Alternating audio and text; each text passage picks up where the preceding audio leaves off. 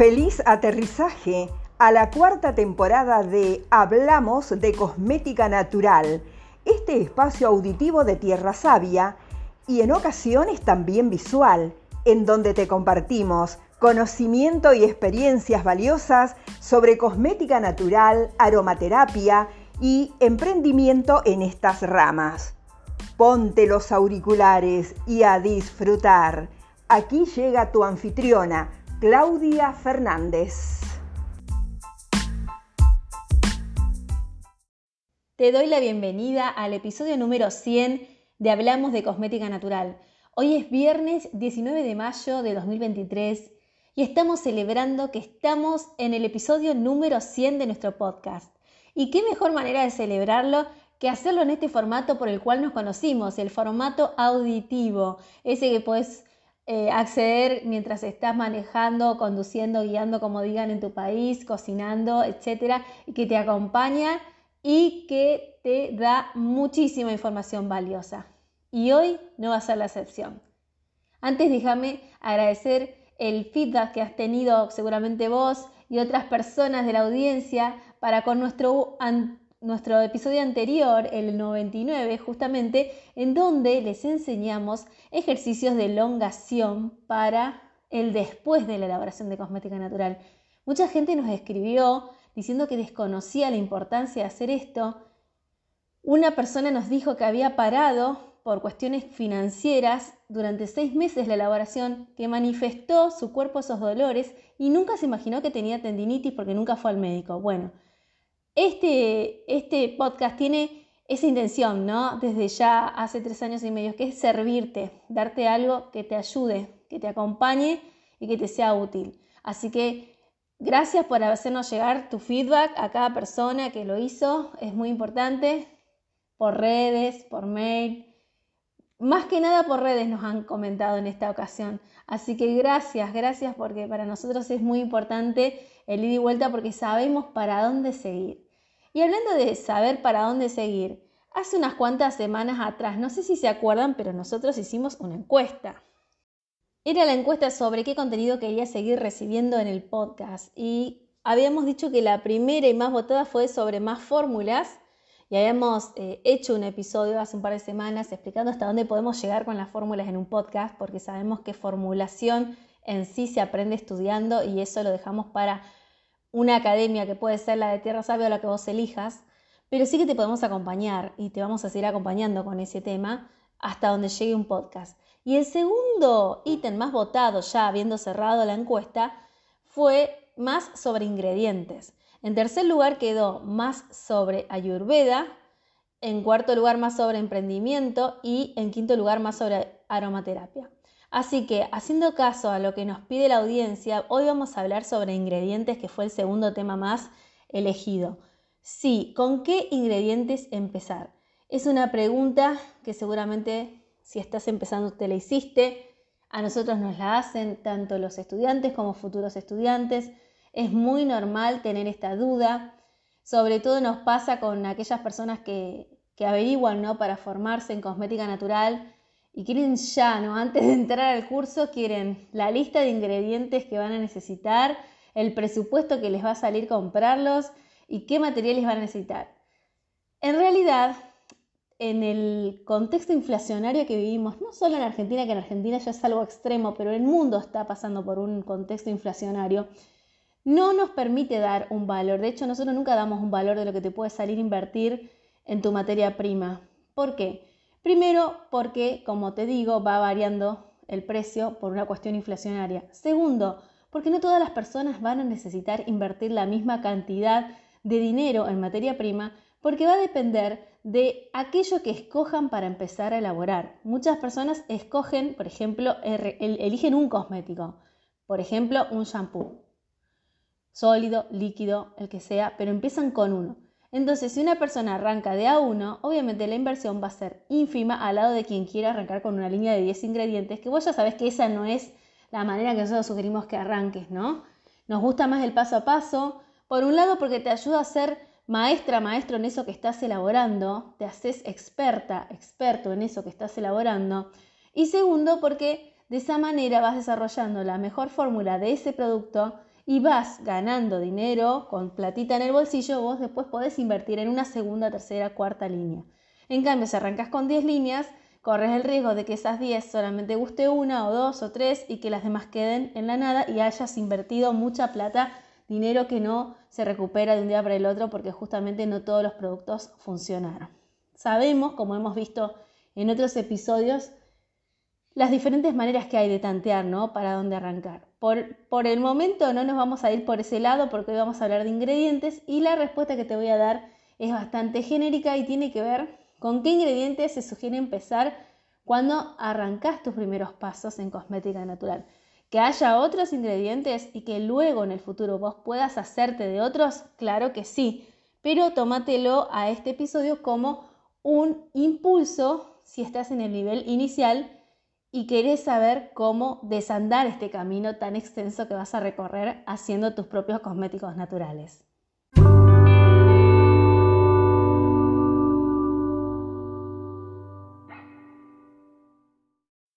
Ahora me voy a basar en la estadística que tengo de una fuente directa que son los estudiantes de mi academia que eligen las cremas para empezar a elaborar.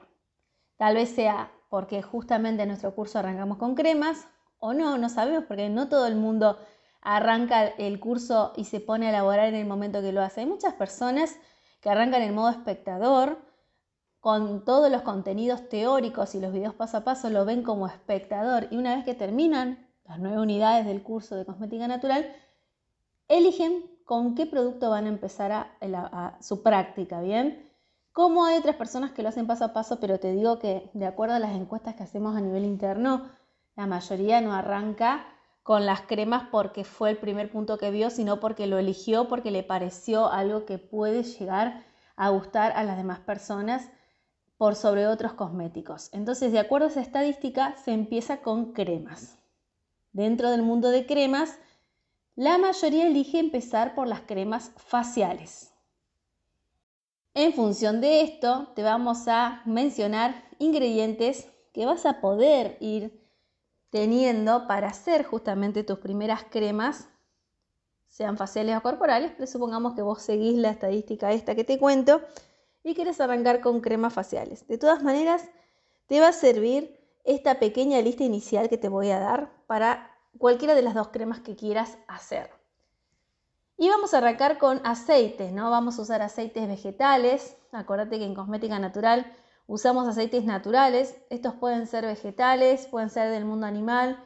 Nosotros no elegimos el mundo animal porque no hacemos cosmética con derivados de animales, pero es un aceite natural. Llegado el caso, si lo usaras, sería natural. Pero vegetales, que es lo que nosotros eh, difundimos, podemos mencionarte como buenos aceites para empezar, rosa mosqueta, coco, almendras, jojoba, resino, pepitas de uva, argán y oliva como los aceites más usados.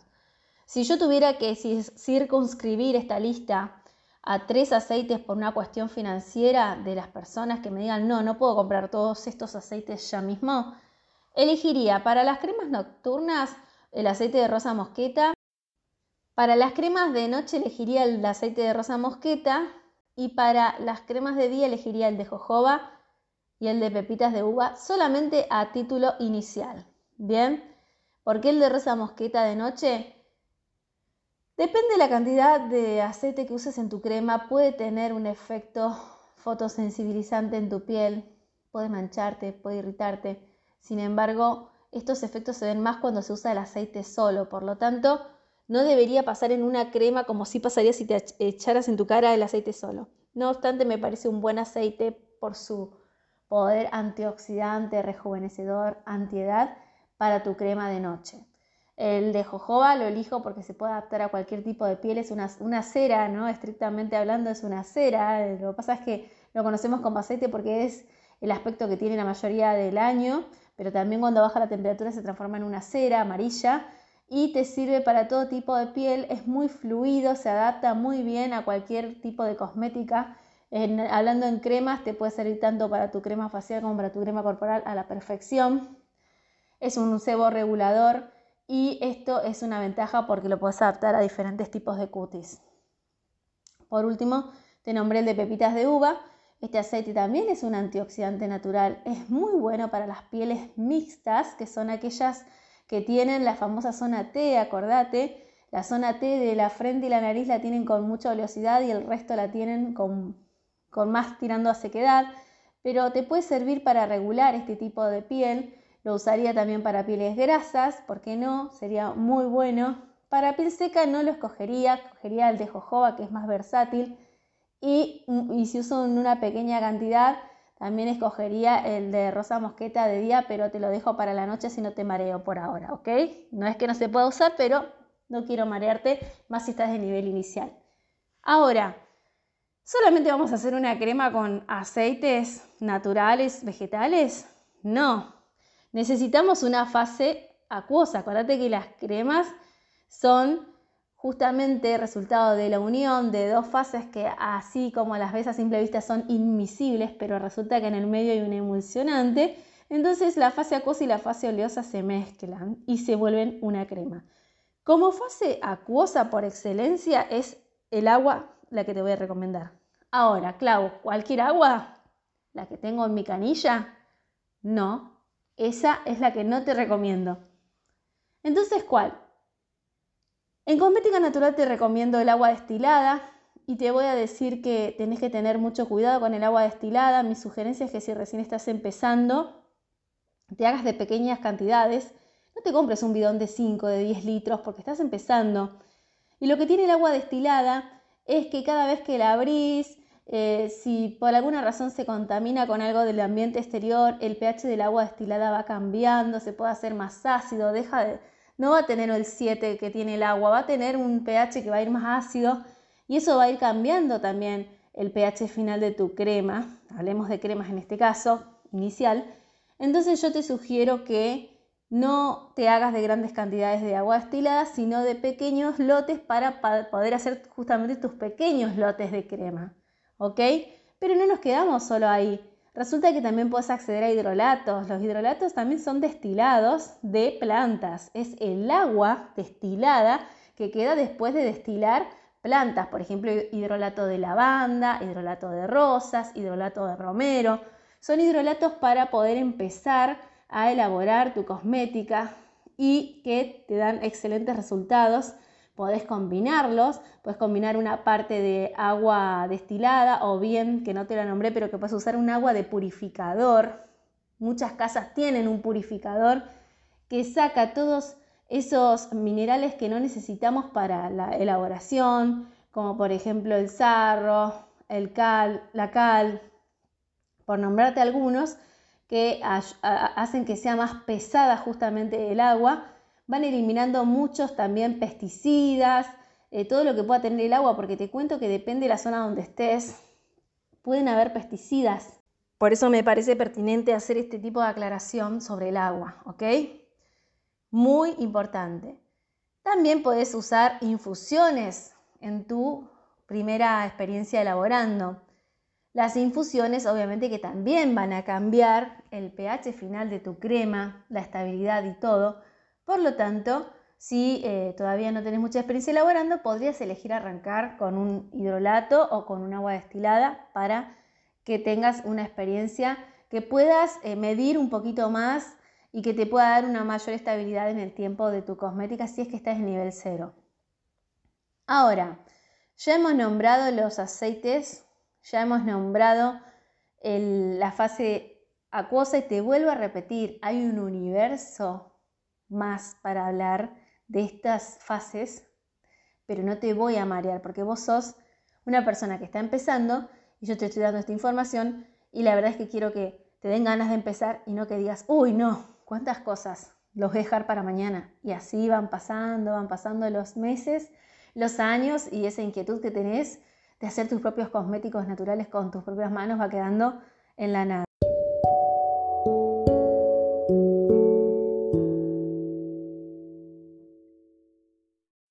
Ahora vamos a hablar de los emulsionantes. Justamente te decía, ¿no? ¿Qué es lo que hace que se mezclen estos dos elementos que son el agua y el aceite, que son invisibles? Un emulsionante.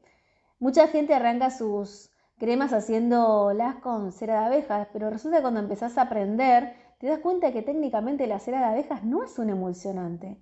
Entonces por eso te das cuenta que si bien al principio la crema te salió divina, puede haberte pasado que a las dos, tres semanas o quizás antes, esa crema se te dividió en fases y te quedó la fase acuosa por un lado, la fase oleosa por el otro, no la podés ni siquiera usar vos. Imagínate que tampoco la podés vender. Ahora, puede que hayas tenido suerte y te haya quedado la crema totalmente bien armadita y no se te separe, pero el riesgo está porque estrictamente no estás usando un emulsionante. Y hoy ya hay mucha información, esto podría pasar quizás antes, pero hay gente que todavía no lo sabe, entonces por eso estamos acá en este podcast de Tierra Sabia hablándote de esto. Si no sabías que la cera, no, la cera de abejas no es un emulsionante, ahora lo estás sabiendo. Pero resulta que sí hay emulsionantes que provienen del reino vegetal que te pueden servir. Uno de los más usados son las ceras eh, Lanet, por ejemplo, que te pueden servir excelentemente para hacer tus cremas con una dosis del 5%. Vas a lograr muy buenas cremas. Si querés algo más consistente podrías usar un 7, pero permitite arrancar con el 5 y la conseguís en cualquier lugar. Hay diferentes tipos de cera Lanet. Siempre fíjate en el INSI que sean las que son aptas para cosmética natural. Otra cera que se puede usar también es la cera candelilla, que mucha gente la relaciona con la versión eh, vegana de la cera de abejas, eh, tiene el mismo color y la verdad es que es muy buena para hacer también las cremas si las conseguís. Hay otros emulsionantes, por ejemplo el Oliven Mil, lo habrás escuchado nombrar. Este tiene un costo un poquito más elevado, pero la experiencia final de las cremas es muy buena y te puede servir. Estas, em, estos emulsionantes que te estoy nombrando los puedes conseguir en cualquier lugar y hay muchísimos más, pero yo te nombro los que se consiguen en cualquier lugar y si sos de Argentina, que los consigas acá, porque te puedo nombrar otros, pero no los vas a conseguir en Argentina y la audiencia del podcast todavía sigue siendo la gran mayoría de Argentina, entonces por eso me oriento para lo que sé que se consigue acá en el país. Y básicamente ahí tenemos formado una crema, pero ¿qué pasa? Como estamos usando una fase acuosa, hay un ingrediente que yo no te puedo omitir porque estaría eh, dejándote sin una valiosa información, que es el conservante antimicrobiano, ¿ok? Sí o sí lo vas a necesitar. ¿Por qué? Porque justamente lo que te va a procurar el conservante antimicrobiano es que como tiene una fase acuosa tu crema, no se empiece a desestabilizar, no empiecen a haber levaduras, moho, hongos, producto de no usar conservante y siempre que hay agua empieza a pasar. Entonces, este es el ingrediente que también sumas a tu lista de elaboración inicial y lo vas a necesitar. Hay muchísimos, muchos. Yo te recomiendo que uses los que son ecológicos y aptos para cosmética natural, porque estás en, estarías en sintonía con el tipo de cosmética que estás haciendo. Bien, quizás los más nombrados son Cosgar o Yaromix, pero hay un mundo muy grande. De hecho, en este podcast hemos hablado en algún momento de conservantes, así que eh, te propongo que investigues un poquito y si estás estudiando, seguramente que con quien estés estudiando te va a dar un poco más de información, pero es importante que lo uses en tus primeras elaboraciones, sí o sí. La única razón por la que te diría que no lo uses es si la vas a usar para vos y vas a tener que poner en el refrigerador tu cosmético. Pero yo te digo que usándolo te aseguras que te dure un poquito más tu crema. Ahora, vos me dirás, ¿y qué pasa con la fase oleosa de mi crema? ¿Se va a poner fea? ¿Se van a enranciar? Mira, te voy a confesar. Las primeras cremas que yo aprendí a hacer cuando empecé con mi, con mi curso de cosmética ayurveda, no, no el que dicto hoy, cuando yo lo hice, cuando yo aprendí con una maestra que venía de su formación en la India, de sus prácticas en la India, allá por el 2014, eh, no me enseñaron que yo tenía que usar un antioxidante justamente para que mi fase oleosa no se enranciara. Entonces yo, las primeras versiones de mis cremas, las hacía excluyendo un antioxidante. ¿Qué sucedió? ¿Se pusieron feas las cremas? ¿Se enranciaron? ¿Tenían olor a rancio? No. La única cosa que no me salió bien con mis cremas fue cuando por una cuestión de stock acá en la Argentina en aquella época no había emulsionantes y solamente conseguíamos cera de abejas y me pasaba que se me dividían las fases y luego obviamente al interiorizarme supe por qué era justamente lo que hablábamos respecto a que no es un emulsionante. Entonces pude verificar que si yo hacía una, crema que tenía conservante, que no tenía antioxidante, y que usaba una cera que no era emulsionante, la crema no iba a salir bien. Pero después pude verificar también que si yo hacía una crema que tenía un emulsionante propiamente dicho, un conservante antimicrobiano, pero no tenía antioxidante, la crema se mantenía perfectamente en el tiempo. Si yo hacía una crema que no tenía antioxidante, pero que tampoco tenía conservante antimicrobiano, la crema se estropeaba en menos de un mes empezaba a salir moho. Es eso, eso como esos puntitos que se ven arriba de la crema, como si fueran una telita, no sé, de, como un terciopelo que se ve pero blancuzco. Bueno, hay miles de, de, de hongos que se pueden ver.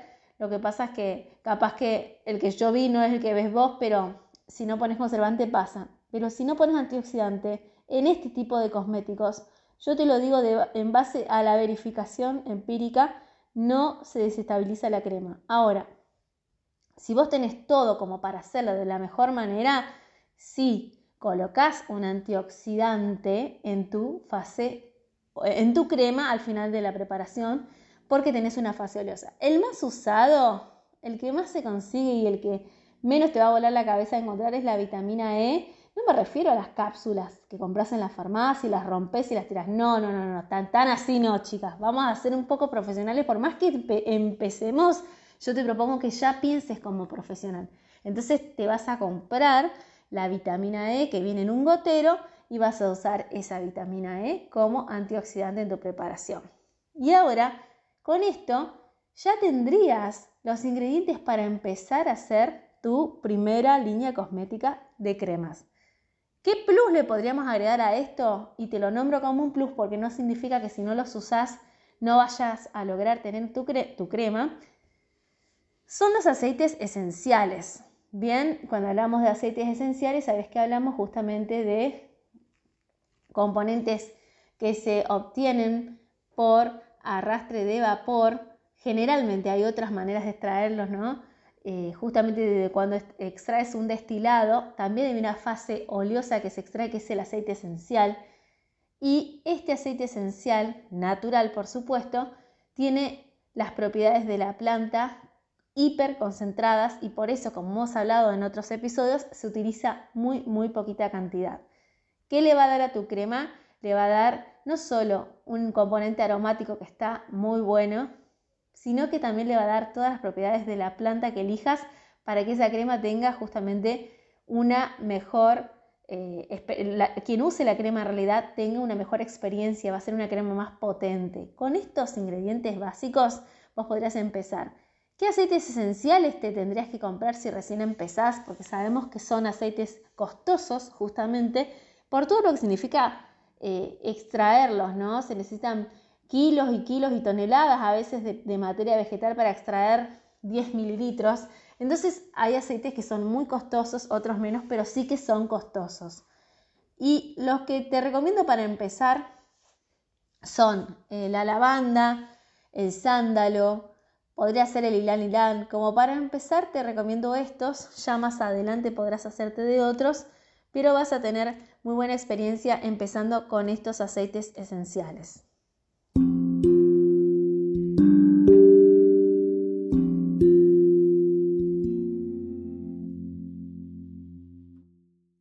Otra cosa que me pueden preguntar y que quizás vos ahora que tomaste nota de estos ingredientes para empezar es ¿dónde lo consigo? ¿no? Y estos ingredientes por lo general se consiguen en químicas, droguerías, tiendas de insumo para cosmética natural. Cada vez hay más. Quizás donde vos vivís hay una cerca o tenés una ciudad cerca en la cual podés comprar En Argentina, por ejemplo, las personas que no viven en grandes ciudades aprovechan, aprovechan las plataformas como Mercado Libre, por citarte una, Amazon, para poder hacerse de materia prima. Si eh, sos alumno, alumno de la academia, nosotros te damos un listado internacional de proveedores que está muy bueno tener acceso a esto, te da más confianza.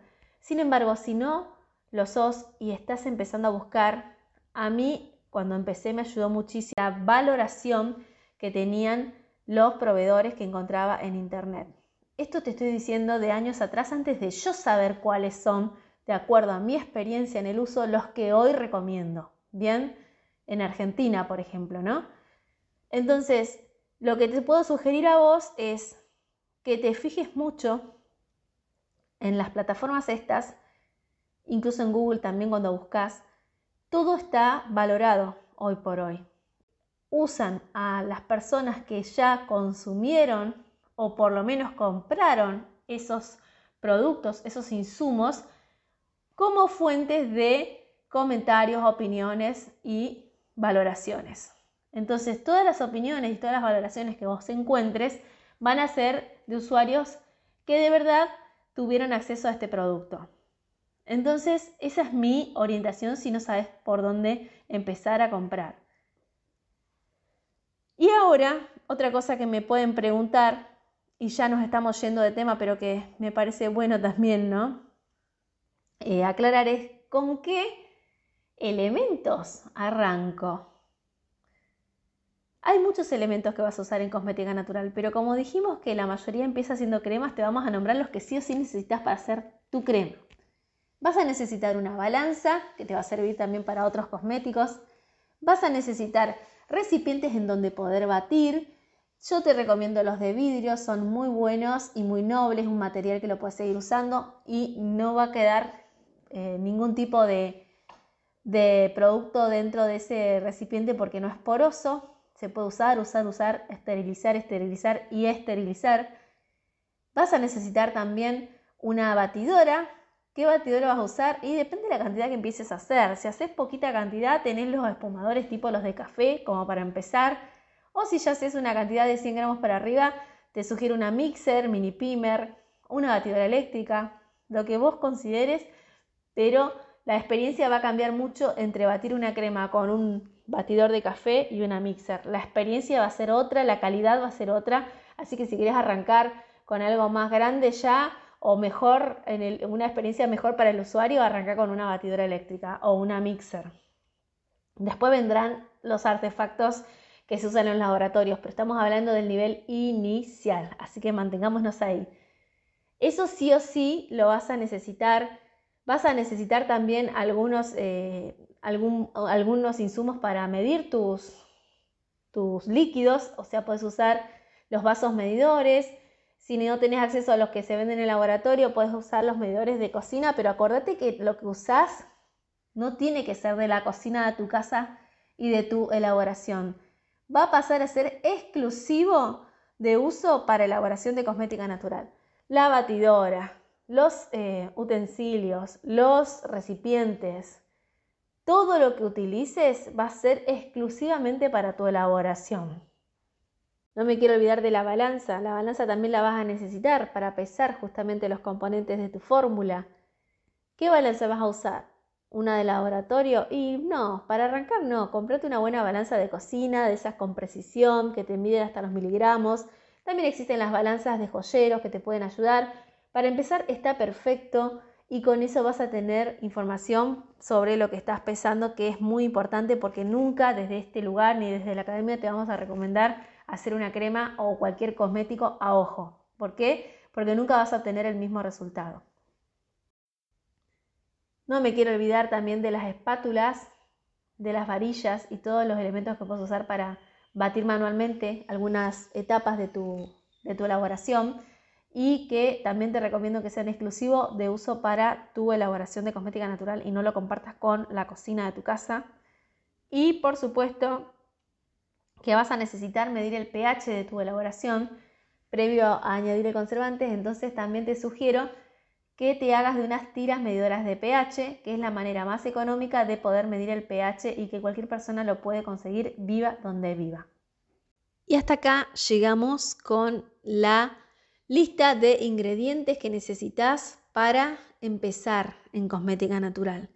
Espero de corazón que esta selección que hicimos de, ingredientes y también de nombrarte los, utensilios que necesitas te sea útil, que te ayude a, tener una magnitud de lo que se necesita para empezar. Y mi mensaje es te aliento de que sepas que todos empezamos en el nivel cero y que lo que hace la diferencia entre mantenernos en el nivel cero y seguir subiendo escalón por escalón es la perseverancia, la formación y el poder de tu intención. Si lo haces con la intención de dar lo mejor de vos a través de la elaboración, vas a ver que el camino que vas a atravesar va a ser de puro crecimiento. Ese es el mensaje que te puedo dar hoy, ya ocho años y medio después de mi primera elaboración y de mis primeros errores también. Así que de corazón deseo que este episodio te sirva de introducción si estás pensando en formarte, porque eh, lo que te espera del lado de la cosmética natural es muy gratificante. Abrite para disfrutarlo. Y te invito a permanecer en la sintonía de este podcast porque la semana que viene vamos a retomar el tema emprendimiento y vamos a hablar de las consecuencias de no hacer nada por tu emprendimiento de cosmética natural.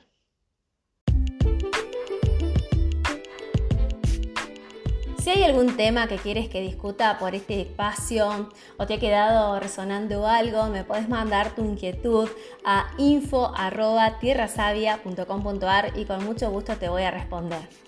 Si te gustó este episodio, te invito a puntuarlo dejando tus 5 estrellitas en Spotify. También si nos escuchas por iTunes, puedes dejarnos tu reseña, hacer un screenshot, compartir que lo estás escuchando, nos etiquetas en arroba tierra.savia en Instagram y compartimos la experiencia de que cada vez más personas están sintonizadas a Hablamos de Cosmética Natural.